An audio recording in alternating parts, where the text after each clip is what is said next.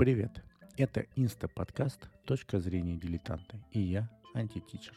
Я вернулся. И сегодня я хотел бы с вами поговорить об истории оценок в России.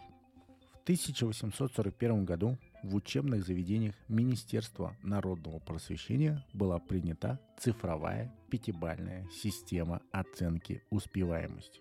Она выглядела следующим образом. 5 – отлично, 4 хорошо, 3 удовлетворительно, 2 посредственно, 1 худо.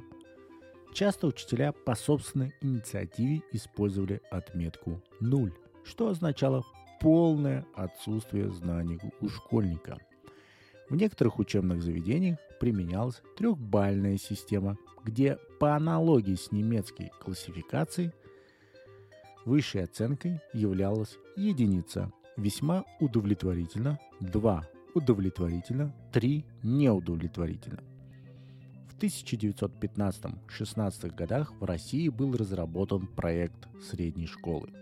Было решено способ оценки знаний учащихся на уроках цифровыми отметками и переводные экзамены считать устаревшими. После революции 1917 года оценки на некоторое время были отменены – в мае 1918 года было принято решение Наркомпрос РСФСР об отмене отметок. Были отменены и экзамены. Вместо бальных отметок вводится своего рода зачет всей группе, бригаде, выполнившей задание. Бригада отчитывалась не только перед учителем, но и перед всей учебной группой. Учащиеся коллективно обсуждали отчет бригады. Широко практиковались выставки работ учащихся – отражавшие результаты их учебной деятельности.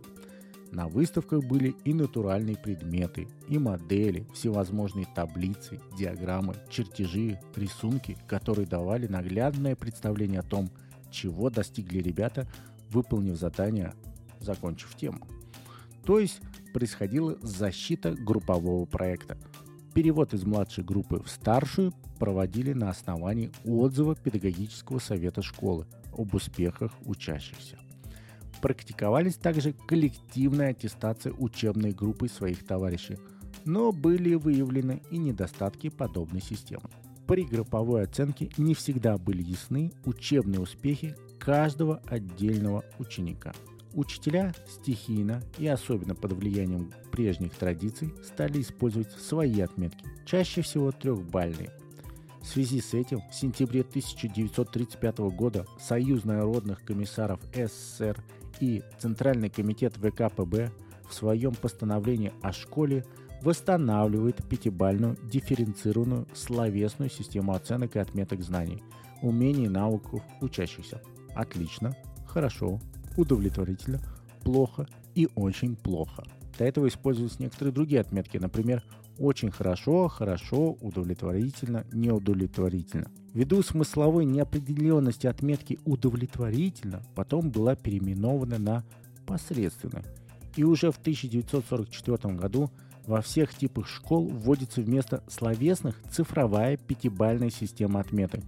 5 – отлично, 4 – хорошо, 3 – посредственно, 2 – плохо, кол – очень плохо. Такая система существовала до 80-х годов 20 века. В течение этого десятилетия как-то незаметно оценка успеваемости посредственно стала называться удовлетворительно, а плохо – неудовлетворительно. Пропала отметка единица – очень плохо. Таким образом, система отметок стала четырехбальной. Но поскольку высшим баллом была 5, то систему продолжали называть пятибальной. В 1992 году в России был принят закон об образовании. В нем образовательным учреждениям предписывалось самостоятельно выбирать системы оценок, формы, порядок, периодичность, промежуточной аттестации обучающихся. Вот такая вот она, история оценки в России. А я выскажу свое дилетантское мнение. Мне кажется, что оценки следует отменить. В подкасте использовались материалы статьи из истории школьных оценок. Автор Юрий Валентинович Пыльнев, кандидат исторических наук. Не забудьте подписаться на подкаст, поставить лайк, а, оставить комментарий в группе в Телеграме, в Ютубе или где угодно.